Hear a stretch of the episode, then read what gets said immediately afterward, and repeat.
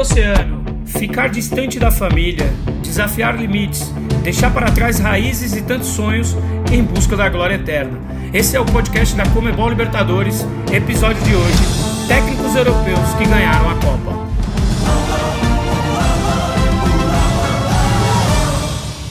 E foi apitar, apita o árbitro. Brasileiro José Roberto Bright, fim de jogo. Colo-Colo 3, Olímpia 0, é final de partida. Colo-Colo campeão da Taça Libertadores de América.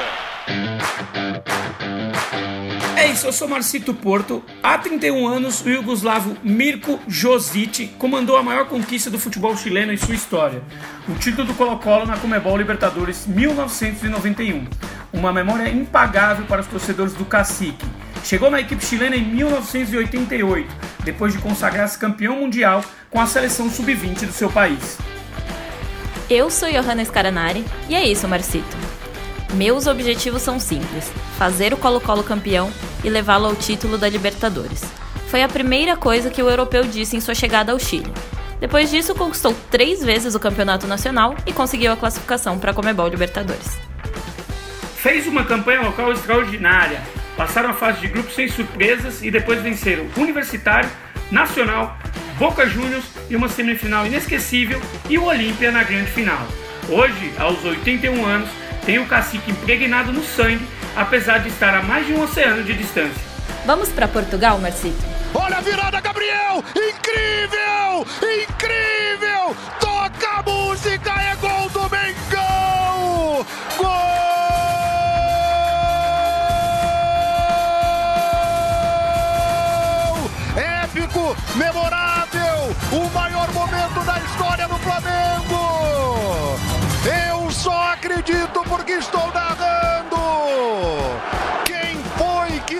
Disse um dia que o Flamengo não tem tradição na Libertadores da América? Se não tinha, tem a partir de agora. Gabriel Barbosa, o Gabigol, na galeria dos imortais rubro-negros. Um time abençoado por Jesus. O time que encontrou Jesus. Jorge Jesus nasceu na cidade de Amadora. Comandou times como Braga, Benfica, Sporting e Al Hilal, antes de chegar no Brasil.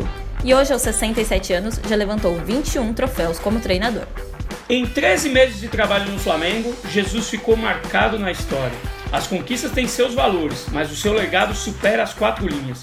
O mais nobre mérito do Mister, cuja comissão técnica era formada por seis portugueses, foi ter reconhecido o Flamengo como um time vencedor e, desde o início, ter se empenhado para preservar essa cultura. É ganhar, ganhar, ganhar. Foi o que ele disse em seu primeiro treino e foi o que eles fizeram. Sempre com estilo ofensivo e cativante, conquistou a Libertadores, o Brasileirão, a Comebol Recopa, a Supercopa do Brasil e o Estadual. Os portugueses não param por aí, né, Marcito? Não mesmo, Ior. Vamos do Rio para São Paulo? Pita Nestor Pitana. América continua verde.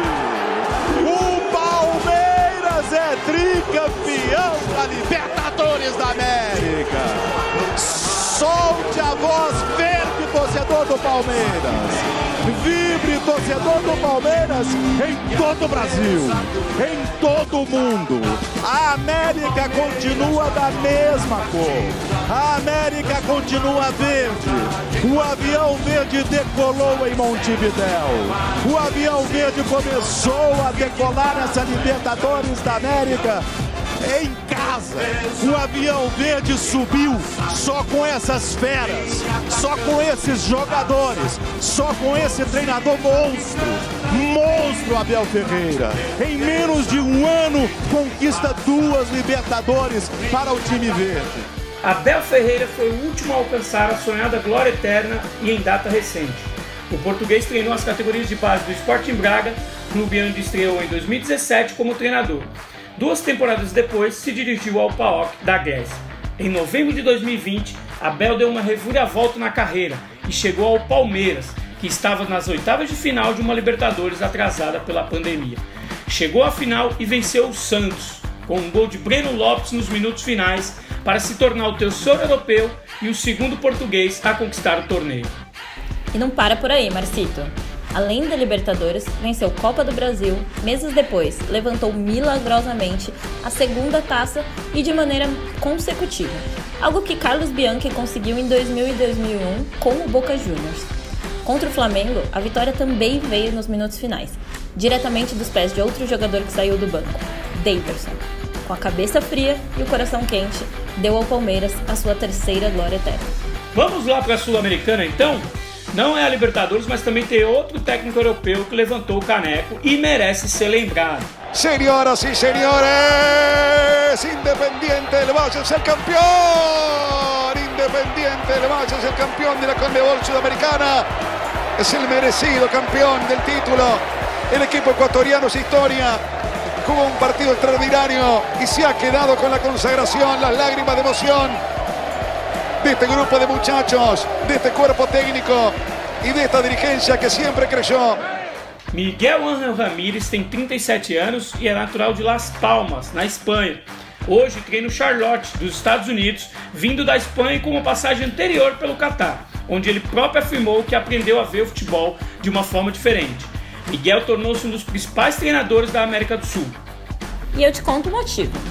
Em 2018, ele revolucionou as categorias inferiores do Independente Del Valle com um jogo de posição, um ano depois, após a saída do seu compatriota Ismael Rescalvo, ele foi nomeado treinador da equipe principal. O título da Comebol Sul-Americana no mesmo ano, contra o Colón, foi a consagração de um projeto profundo e extenso como o do Del Valle. É uma instituição equatoriana que lançou os pilares das categorias de base para revelar jogadores e aparecer no primeiro plano do futebol sul-americano. Para fechar, Johanna, e mostrar o domínio português, o Abel Ferreira também conquistou a Comebol Recopa pelo Palmeiras. Os portugueses que vêm mais uma vez forte para a edição 2022 da Libertadores. Além do Abel, temos o Paulo Souza no Flamengo, o Ricardo Paiva no Independente Del Valle do Equador e o Vitor Pereira que chega para comandar o Corinthians. Teremos um outro técnico europeu campeão da Libertadores? Veremos na edição 2022. E esse foi o podcast da Comebol Libertadores, edição Técnicos Europeus que conquistaram a Copa.